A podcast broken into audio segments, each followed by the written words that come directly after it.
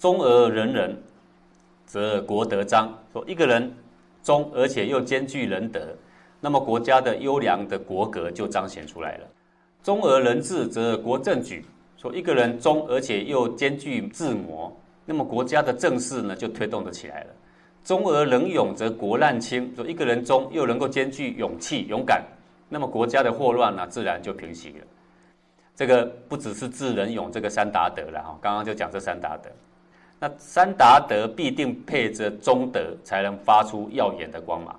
所以你谈智能勇，不能只这样谈，要看他中不中，就是公不公，大不大啊。世上任何一项美德，也都得配着中德才行，否则便沦为伪德，就变成巧言令色了。故虽有其人，必曰中而成也呀。所以说，一个人虽然有些不错的。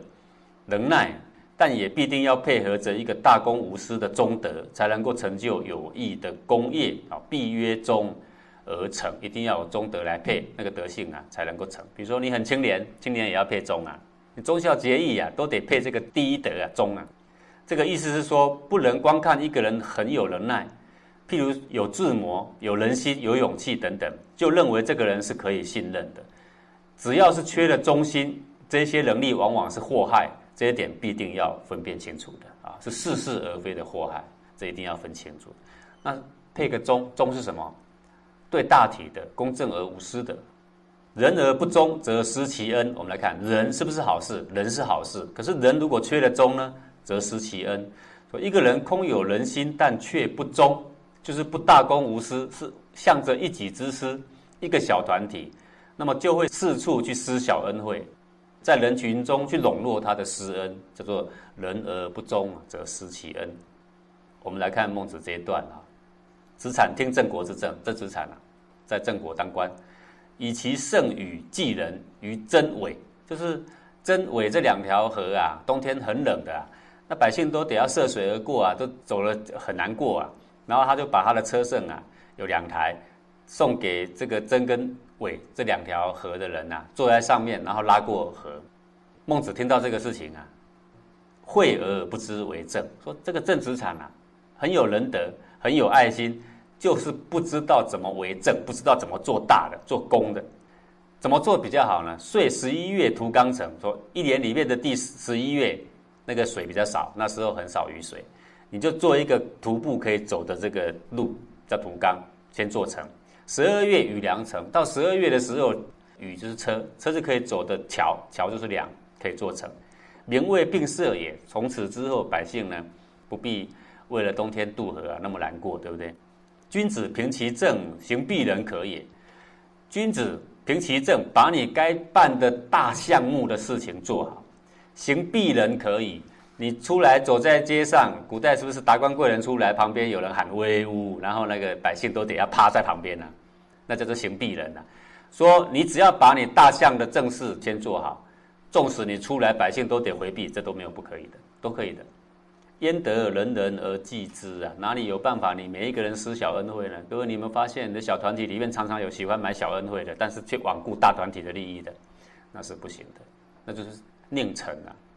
故为政者而美人悦之，日益不足矣。这要记得的。一个为政者要面对很多人，你要面对很多人，你每一个人都要讨好各位，你有时间吗？没时间，你做不来的。那同样的道理，如果你有心想要做大事业，你能够这一个人跟他甜如蜜，那一个人跟他甜如蜜吗？你有这个时间吗？你没这个时间的，你做不来的。我保证你做不大的。这个君子之交淡如水，为什么？因为是一个公心，有公心有大体，自然就会有这个样的征兆。小人之交甜如蜜，为什么？没有公心，只剩下小圈圈，就会变成甜如蜜。而甜如蜜的有没有好下场？你仔细看，都没有什么好下场，时间都非常短暂，马上就要翻脸的。因为那个蜜蜜到了一极点，就会开始疏远，这是自然的事情的。这就是看一个人公不公啊，人不能只有人。恩惠不能只是小恩惠，那个恩惠既然是你有这个仁德，要做就做大，做到全部的人。所以你把条例弄好，把政治弄好，把法规弄好，规则弄好，大家都可以享用。那这个呢，才是一个真正仁人君子。不过这一章是讲辩忠嘛，辩忠常常被伟人给掩盖了嘛。谁对你比较好？谁常跟你说话？谁常在你哭的时候会安慰你？他常常立在你旁边，你一定会想说：这个人是好人吗？他对我很好。各位，他花多少时间在你身上？你说很多嘛？那我问你，既然在你身上很多，那他花在别人身上的时间有多少？必然是很少。我这样讲对不对呀？别人认为他不好，是因为他对大体的时间必定会减少，这是一定的道理嘛。孟子认为啊，子产不知为政啊，即是因为本末大小不分的关系啊，不然郑子产是个贤人啊，大家都知道的啊。本末大小不分啊，即使存有人心，也会变成施恩的小众啊，这是必然的。如果古圣先贤来批判的话，就会说啊，这是小众了。谈到辩中，我们在举孟子里面一段啊，有一个人叫白圭。白圭跟孟子说啊：“吾欲二十而取一，何如啊？”那个时候啊，这个所有战国的诸侯啊，抽取税赋啊，我们现在以现在我们民国现在来说哈，以及古代的尧舜禹汤来说，抽取的税负大约是一成啦。以前的井田制度有没有？井田是分成几个？九格里面取一就是九分之一啦，约略等于十分之一啦。现在我们现在民国来说，你算一算你的收入跟缴出去，一般上班族来说，十二个月里面大约啦，大概缴了一个月，就是一般收入的人的通向，就说大概在九分之一、十分之一、十一分之一、十二分之一，我们不外乎就在这个。那战国时代到七分之一到五分之一，那一些强苛名税的那一些诸侯了哈，民不聊生啊，就有这样的人出来说：如果我执政，我要二十分取一分就可以了，这样怎么样？那这样一天的人，你看本来就抽取到五分之一，现在有一个人支持说二十分之一，是不是非常有人得？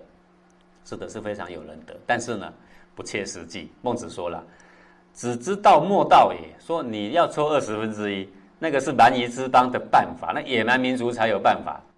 万世之国，一人逃，则可乎？如果是我们现在中原有礼仪之邦，举个例子来说，万世之国。一万户子民的国家，只有一个人做陶碗，够吗？是不够的啊！就是一万个人要穿衣服，只有一个人织衣，够吗？也是不够的啊，对不对？好，所以他说不可，弃不足用也，这样不够用。那曰：夫莫五谷不生，唯鼠生之。好，只有玉鼠鼠生了嘛。在这个蛮夷之邦，不是种稻子，不是五谷的。无成过公事，然后。宗庙祭祀之礼，他没有成过，也没有内城，也没有外城，他就是蛮夷之邦嘛，每天打猎嘛，也没有公事，也没有宗庙，也没有祭祀，无诸侯必伯庸孙，没有来往的礼仪嘛，无百官有司，所以二十取一是可以的，那是蛮夷之邦。今居中国，去人伦，无君子，如之何其可也呀？说你取二十分之一，你一定是这个钱不够给公务员呐，公务员是不是要管理中国，对不对？二十分之一不够，不够是不是要把这些都给去掉？陶以寡，且不可以为国，况无君子乎？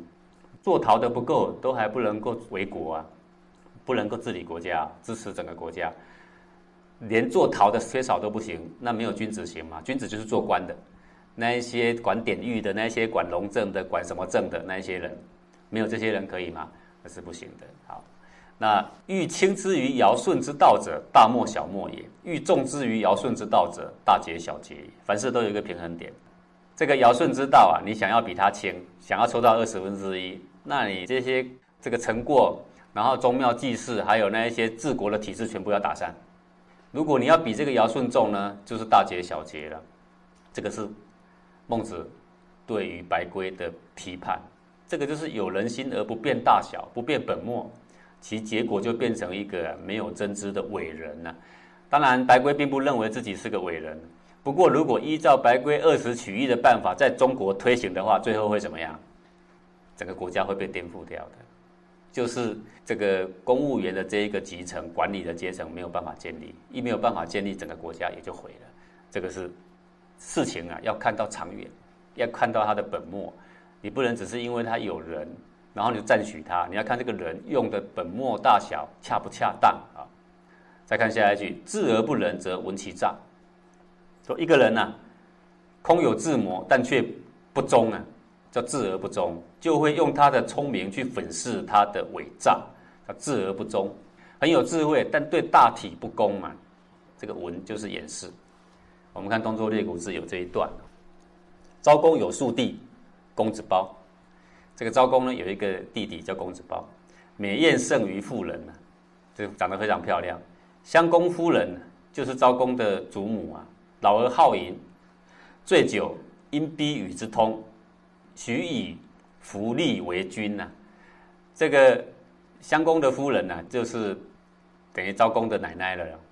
然后跟这个美艳胜于妇人的这个公子包有染了，好，然后呢，这个他奶奶呢，想要立这个公子包啊，把他立为君。昭公七年，宋国岁饥，公子包进出其仓廪以济贫者。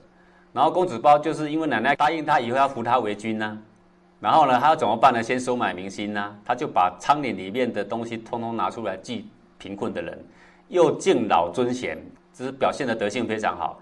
凡国中年七十以上，月至数帛，每个月都送米啊，送这个布啊，使人慰问安否，都叫人去慰问他过得好不好啊？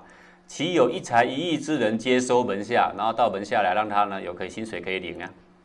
各位，我们就不要管他的目的，就光光看他这个表面作为，这个人好不好？是非常非常好的。公卿大夫之门月有馈送，你看在做官的每个月都有一些馈送。中医无亲疏。凡有吉凶之费，请郎助之。就是每一个人呐，只要家里有任何事，他都请郎助之。反正他花的仓廪是谁的仓廪啊？还不是招工的。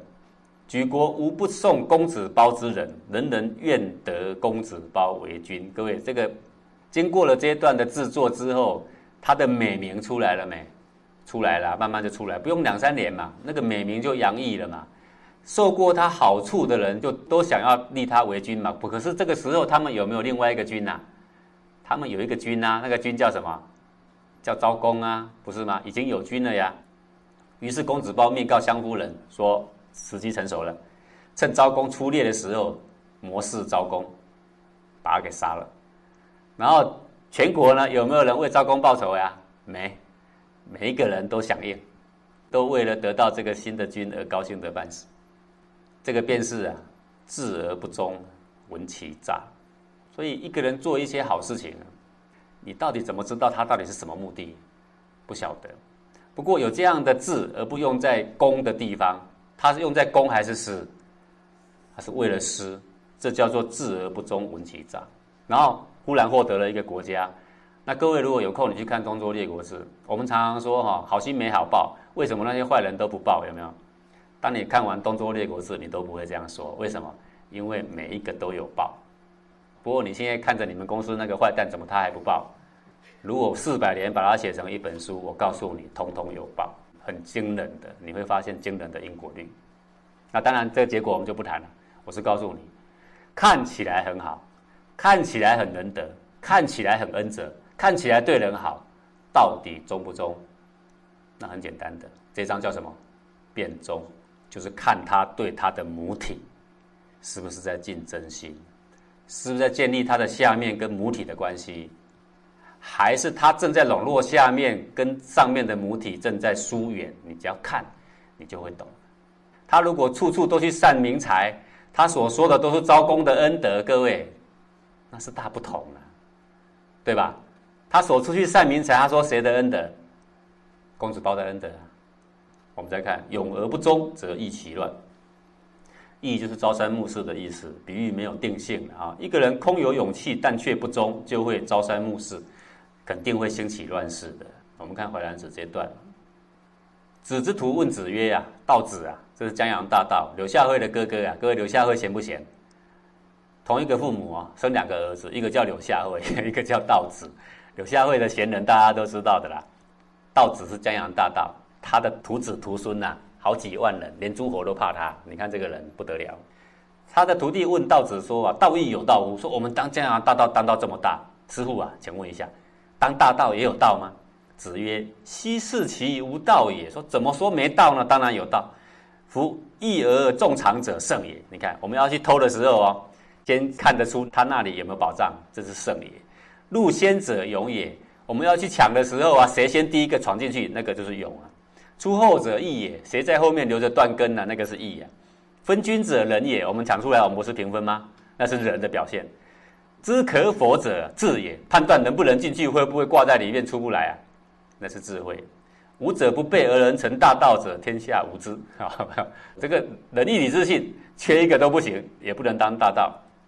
你看这个道子勇不勇啊？很勇。他的勇放在私人的地方还是公众的地方？他要放在公众的地方，他会今天会成为关圣帝君第二，你信不信？对吧？他是何其的勇，当牙无爪的那些人，通通有办法在他下面服服帖帖、乖乖顺顺的，你就知道这个人领导不简单。不过他是在创造什么？创造个人的私欲，所以啊，一其乱啊，这到战国时代，大家都怕他，啊，当然了下场也很悲惨的。是虽有其人以不忠而败也。说这样虽然有他的才能，总为了不忠而败坏。这个就是虽然有一些不错的能耐，最后都因为少一个大公无私的忠德而溃败无余的。此三者不可不变也。说这三个不能不变，哪三个啊？看起来很智，看起来很仁，看起来呢很勇，有没有？这三样好能耐，到底能不能就这样信任他、采用他呢？这一点呢，不得不为众生仔细去分辨清楚的。做一个君，就是要有变忠的能力，因为你用任何一个臣，都关系着未来的百姓能不能得到更长远的益处。所以为君者，就是要能够变忠。孔子说啊。勿是而非者，他说最讨厌似是而非的，就是有智人勇，但是不忠，不忠他不会跟你讲啊，看起来很忠嘛。勿诱，恐其乱苗也。最讨厌这个菜谱里面长的草叫幼草，它长得跟那个菜哈很像，你常常会让你拔错。勿念，恐其乱义也。最讨厌佞臣呢，颠倒是非，把真正的道义都给拨乱了。勿利口，恐其乱信也。这个很会讲话的人呢。把真正的信用也给捣乱了。勿正声，恐其乱乐也。郑国的淫声呢，那个音乐啊，比较偏淫乐，把正乐都给扰乱了。勿指，恐其乱诛也。指啊，就是古代啊是偏色邪色，诛是正色，朝堂上用的色，两个色很像，把正色给乱了。勿相怨，恐其乱德也。最讨厌相怨，把德性给扰乱了。这是骂相怨，具有仁而不恭，就是相怨。具有这个勇而不忠，也是相怨；具有智慧也不忠，这也是相怨。这是连孔子都讨厌似是而非的啊。书云：“经别俗特，其事谓乎？”书经说啊，这个经别俗特啊，经是表扬，别是辨别，俗是善良美好的，特呢是过错不好的。经别俗特，就是说表扬善良的人，辨别凶恶的人，把善恶分开，叫经别俗特。就是这个说法吧，就是变中的意思啊。我们学佛的人常说不要分别取舍，那个是对内在气血说的。对外面的人事要不要分别啊？你一定要分得开呀。谁似是而非呀？谁为自己正在打拼啊？谁是看起来是为了团体，而实际上跟母体是在切割啊？你一定要得看清楚。有一种学佛学很久的人呐，以为学得很有慈悲感，他们强调呢，不要去分别善恶，说大家呢都很好。说呢，不要判断任何是非对错，以此来表彰自己有不分别取舍的德性。其实这个正是落入孔子所深悟的伪君子之流了。学者深戒之，才能够步上古圣先贤的大道。好，这章总结，这一章呢是教导我们要有能够辨别似是而非的忠啊，这样的能力，才能够避免呢所认非人所造成的伤害。怎么样叫做似是而非呢？因为小人所说的那些谄媚的话。实在听起来呀，也像是诚诚恳恳的了，像是对你很忠心的很，然而却不符合磊落无私及对大众长远有利的方向，因此称它为似是而非了。就像孟子里面的一段：“万章问，一乡皆称怨人焉，无所往而不为怨人。”孔子以为得之贼何哉？孔子说：“勿相怨嘛，得之贼呀，对不对？”万章就问说：“整个乡里面的人都称这个人为怨人，怨人就是善人呐。无所往而不怨，一乡里都称为善人的人，到哪里大家都认为他善人。孔子称他为得之贼，为什么？曰：孟子说了：非之无举也，次之无次也。你想要说他的错误的地方举不出来，你想要刺他的痛处刺不到。例如，不要去分别判断之类的话，就是非之无举也，刺之无刺也。”你们发现这个事？两个人在那边争吵，一个已经受尽委屈了。我们在这边旁边看看看，不要分别取舍，对吧？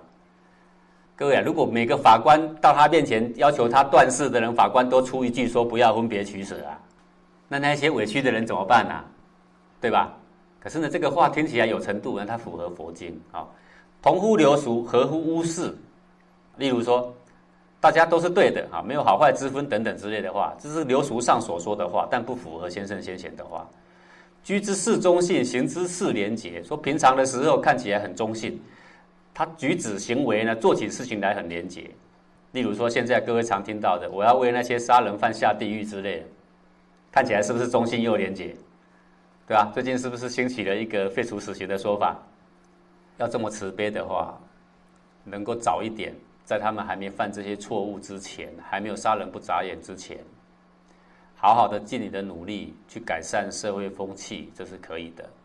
若是一个人杀人不眨眼，杀三个五个，还呛法官说你有种杀我，对吧？连这种人还不肯杀的话，他还以为这样叫做仁慈啊？众皆悦之，自以为是，大家都很喜欢他的仁慈啊、慈悲啊，他也自以为是，而不可语入尧舜之道。尧舜之道是什么道啊？经别俗特，把好的坏的怎么样？分开来，所以呢，叫做德之解。这个德之解就是说，大家都认为他很好，而实际上跟古圣先贤提倡的道呢是两码子事。